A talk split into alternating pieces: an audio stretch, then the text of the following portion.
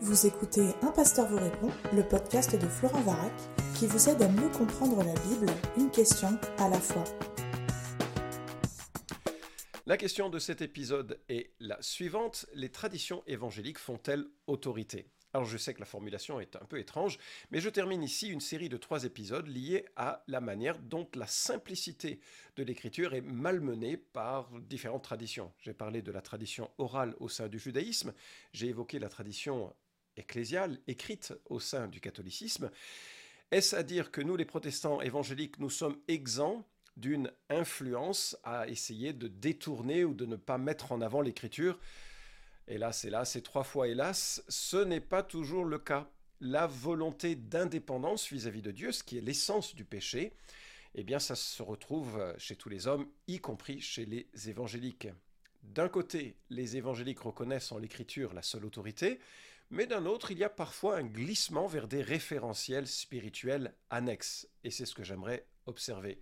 Jésus-Christ, avant de remonter vers son Père, prie et s'écrit Sanctifie-les par la vérité, ta parole est la vérité. Jean 17, 17.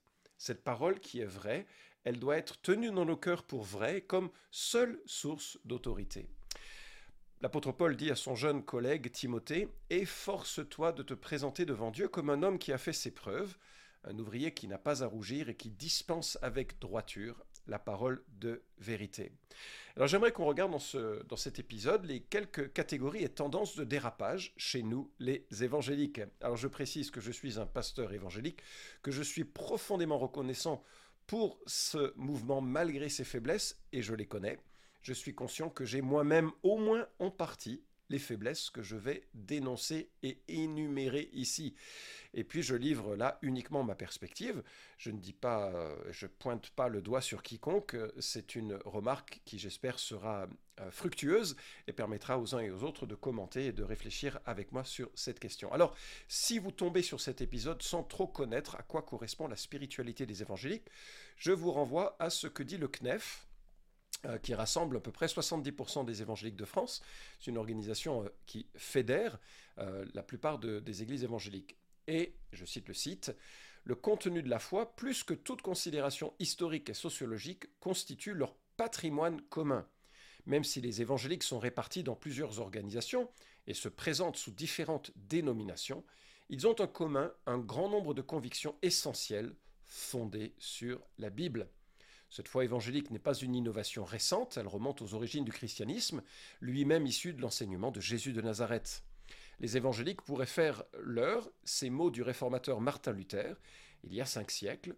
Nous n'enseignons pas des choses nouvelles, mais nous répétons, réaffirmons les vérités anciennes, celles que les apôtres et les docteurs pieux ont enseignées avant nous.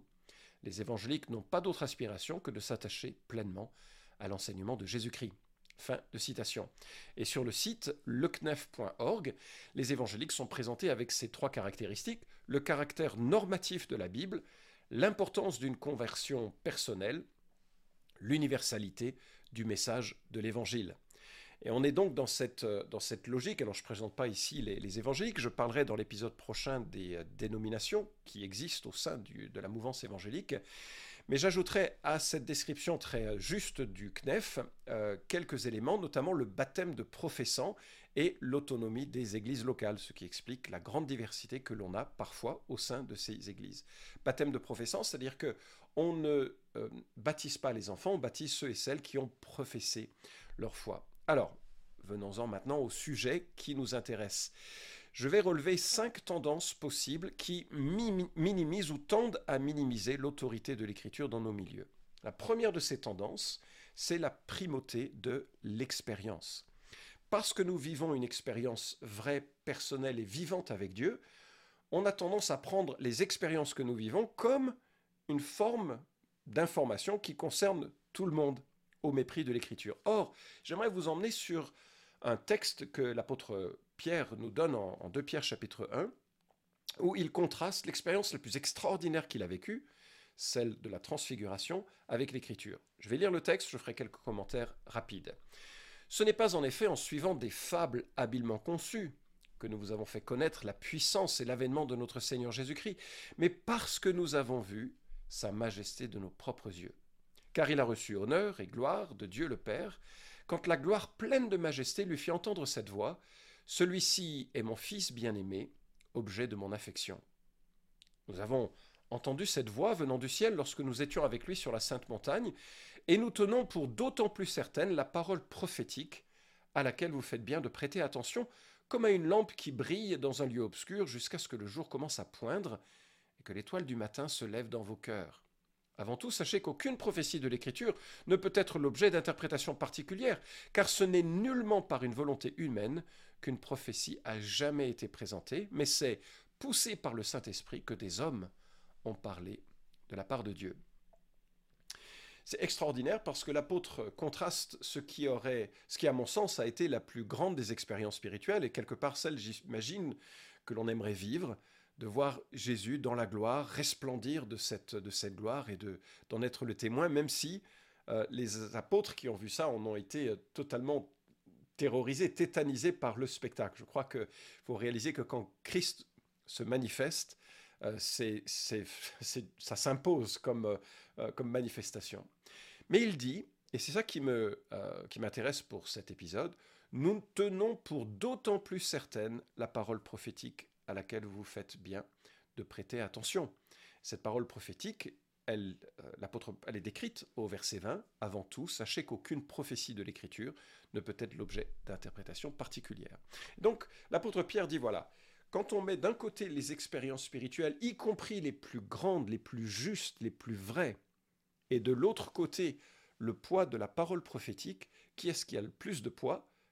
Eh bien, c'est la parole prophétique. La parole, l'écriture, a plus de poids que toute expérience que l'on pourrait mener. Or, il est arrivé dans l'histoire des évangéliques qu'une expérience, même si elle était contraire à l'écriture ou même carrément en dehors de l'écriture, s'impose au mépris de l'enseignement de l'écriture. Si vous êtes suffisamment âgé, il suffit de se souvenir de euh, cette vague de Toronto qui a balayé les églises sans beaucoup de discernement pour certaines d'entre elles, tout simplement parce que l'expérience était si puissante que peu importe ce que l'écriture pouvait en dire, l'expérience était suffisante. Aujourd'hui, heureusement, euh, cette vague a été mise de côté et elle n'est plus vraiment suivie, mais ceux qui sont issus de l'hindouisme l'ont reconnue pour ce qu'elle est, une expérience euh, très mystique issue des pays de l'Est. Deuxième remarque, la prophétie débridée.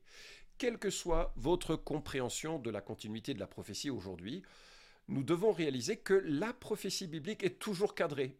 Hein, on le verra dans un instant, je vais citer un certain nombre de versets à ce sujet. Elle n'est jamais libre de l'écriture, ce qui est logique, puisque le Saint-Esprit a inspiré l'écriture, on vient de le lire en 2 Pierre, mais non seulement il a inspiré l'écriture, mais s'il parle aujourd'hui d'une manière prophétique, il ne peut pas se contredire. Donc l'écriture est toujours en accord avec tout ce que pourrait sortir quelqu'un se réclamant de la prophétie. Alors je sais que parmi ceux qui m'écoutent, certains considèrent que Dieu parle encore aujourd'hui de manière directe, d'autres considèrent que Dieu parle seulement par l'écriture et que la prophétie est essentiellement une exhortation pertinente associée au contexte de l'individu ou des gens à qui on parle à marcher selon elle.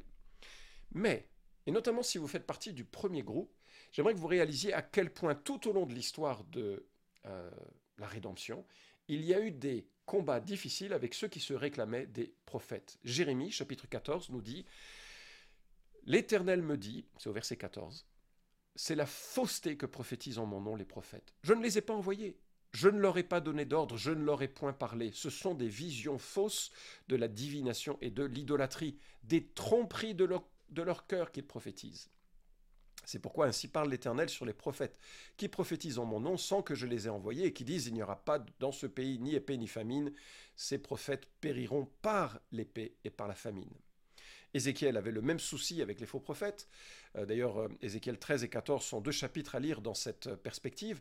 Mais au verset 2 de ce chapitre, Ézéchiel nous dit Fils d'homme, prophétise contre les prophètes d'Israël qui prophétisent. Tu diras à ceux qui prophétisent selon leur propre cœur Écoutez la parole de l'Éternel. Ainsi parle le Seigneur l'Éternel, malheur aux prophètes insensés qui suivent leur propre esprit sans rien avoir vu. Leurs visions sont vaines, leurs divinations mensongères. Ils disent oracle de l'Éternel, or euh, l'Éternel ne les a pas envoyés. Ils font espérer que leur parole s'accomplira. Alors, Que dit le Nouveau Testament vis-à-vis de la prophétie? Romains 12, 6, nous avons des dons différents selon la grâce qui nous a été accordée. Si c'est la prophétie, que ce soit en accord avec la foi. La foi dans le sens de la foi transmise au sein une fois pour toutes, Jude 3. La foi dans le sens de ce dépôt que l'on doit connaître, défendre et par lequel nous connaissons Dieu et son salut. 1 Corinthiens 14, versets 29 à 30, pour les prophètes, que deux ou trois parlent et que les autres jugent. Et enfin, le dernier texte qui parle des dons spirituels dans, dans le Nouveau Testament, pardon, par ordre de rédaction, 1 Pierre chapitre 4 nous dit Puisque chacun a reçu un don, mettez-le au service des autres en bons intendants de la grâce si diverse de Dieu, si quelqu'un parle, que ce soit selon les oracles de Dieu.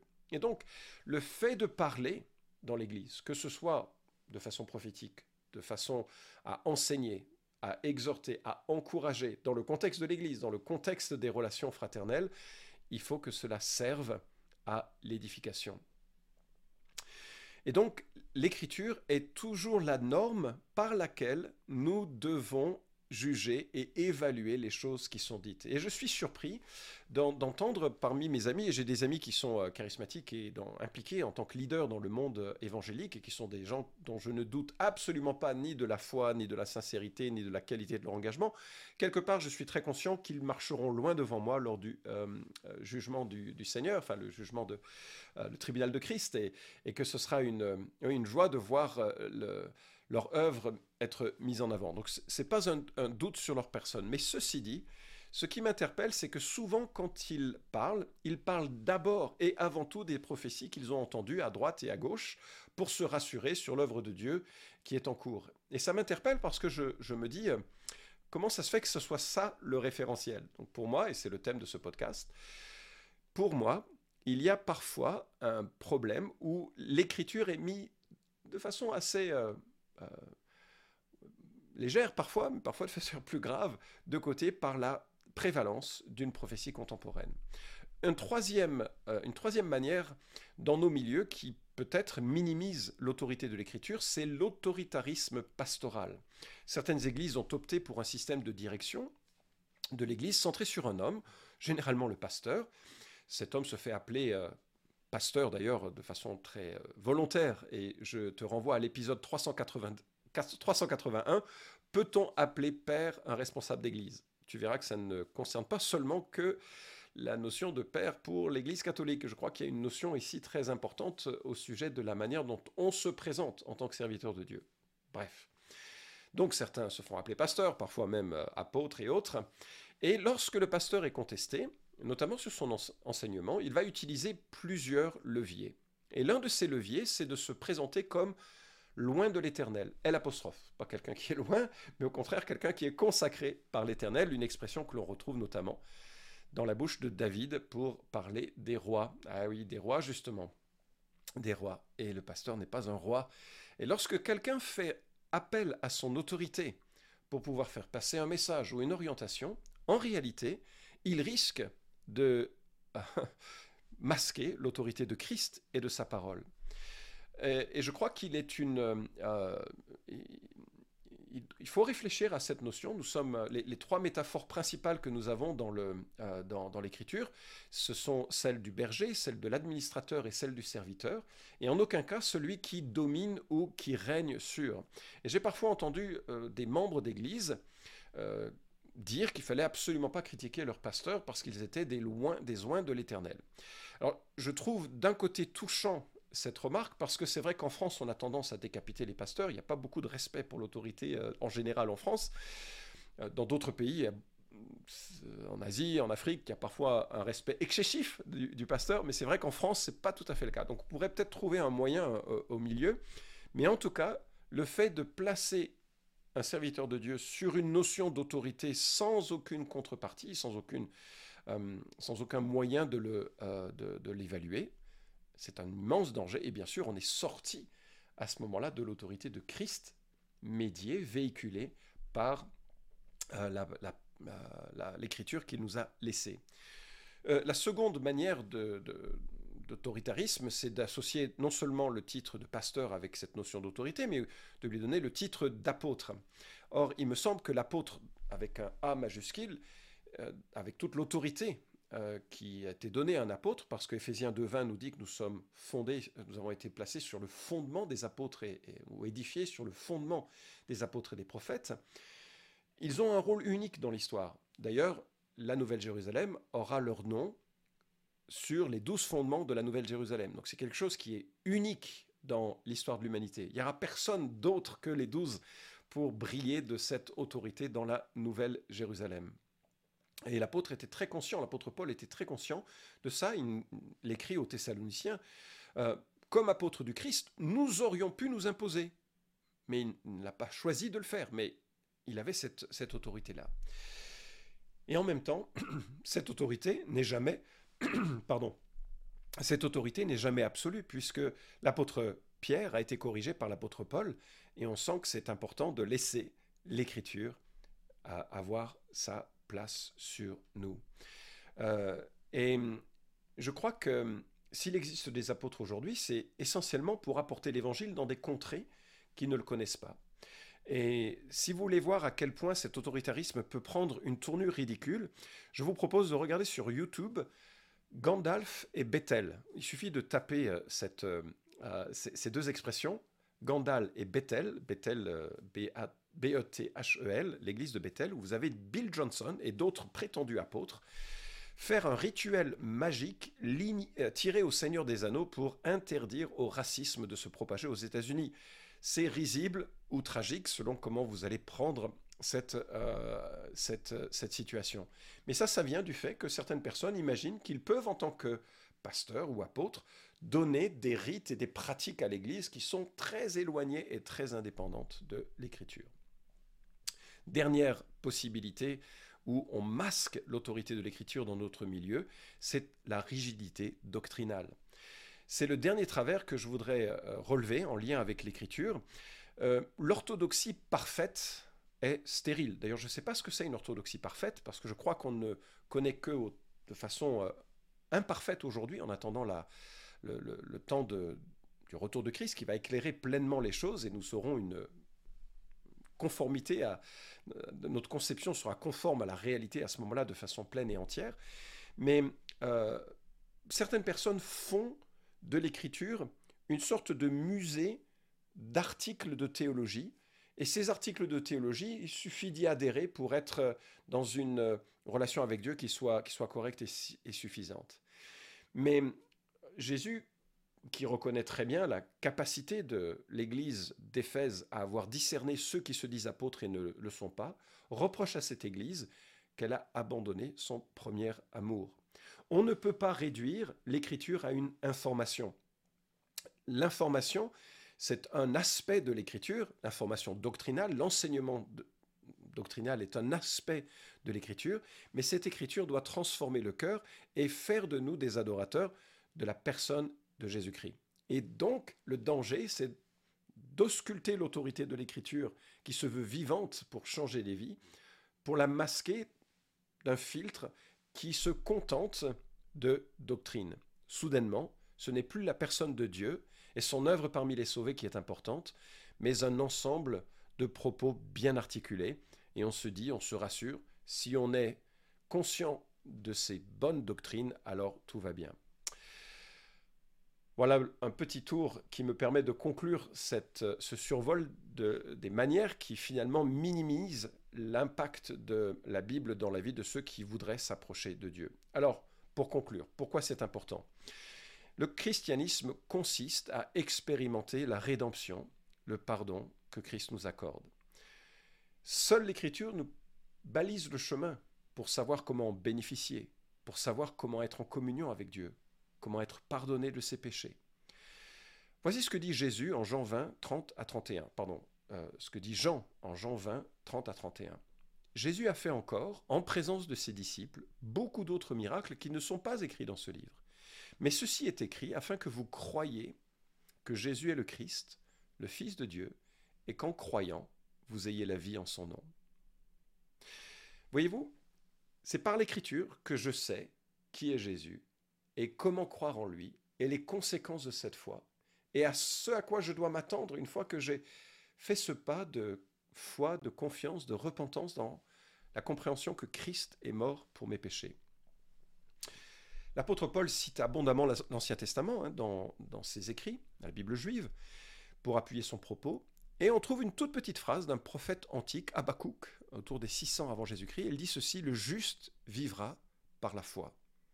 Et ce verset est trois fois cité par le Nouveau Testament. Un petit verset comme ça qui apparaît totalement anodin et qui devient un pilier de l'enseignement du Nouveau Testament parce que grâce à ça, on réalise, contre toute intuition, que je ne peux pas acheter mon chemin au ciel. Dieu n'est pas un comptable qui comptabilise mes fautes d'un côté et mes bonnes actions des autres.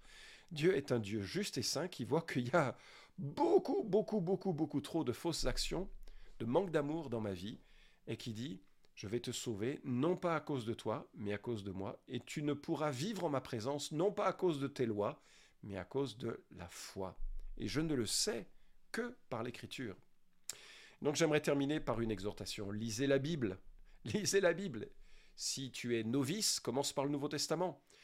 Lis un livre entier à la fois. Il y en a 27 pour le Nouveau Testament. Si tu es responsable d'église, encourage la lecture de la Bible, encourage la création de groupes de croissance. Et je te renvoie au livre de Neil Cole, Une Bible, un café, des disciples. Et puis enseignez la Bible, enseignez toute la Bible, enseignez des livres entiers de la Bible en toute transparence pour que toute la pensée de Dieu soit communiquée à son peuple. Euh, je t'encourage à lire, si tu es responsable d'église, les livres de Keller ainsi que celui de Chapelle. Ils ont tous deux le même titre, pardon, La prédication. Euh, ouvrage remarquable. Euh, si tu es dans la phase où tu cherches un peu des outils pour apprendre à construire des prédications, j'ai écrit avec Philippe Viguier, puis contribution aussi de Franck Ségon, le manuel du prédicateur qui pourra t'aider. Et enfin, je termine avec cette, promis, je termine vraiment là-dessus. La mesure de notre succès dans la mouvance évangélique, n'est pas dans des églises qui amassent des foules et des foules. Parce que les foules, elles, viennent et puis elles s'en vont. Et on sait que là, c'est pas forcément cela qui fait vraiment des disciples. Mais voilà à quoi on mesure le succès d'un ministère. C'est à la transmission du bon dépôt de la foi jusqu'à la quatrième génération. Paul dit en 2 Timothée 2.2, Ce que tu as entendu de moi, en présence de beaucoup de témoins, confie-le à des femmes, à des hommes fidèles, des hommes et des femmes fidèles, qui soit capable de l'enseigner aussi à d'autres. Donc on a cette notion que ce que l'on comprend et ce que l'on connaît, on doit l'enseigner à d'autres, qui soient capables de l'enseigner à d'autres, en sorte que ceux et celles qui nous suivront, seront postérieurs à nos vies, puissent aimer Christ d'un amour inaltérable et puissent le connaître tel qu'il est, ainsi qu'il est révélé dans l'Écriture. Voilà le défi, et j'espère qu'on va maximiser l'impact de l'Écriture dans nos vies et dans nos églises. Cet épisode vous a édifié Alors merci de le liker ou de le partager pour que d'autres puissent en profiter. Pensez aussi à vous abonner à la chaîne d'un pasteur vous répond pour ne manquer aucun des prochains épisodes. Enfin, si vous avez une question à poser à Florent Varac, écrivez-lui directement sur contact@toutpoursagloire.com.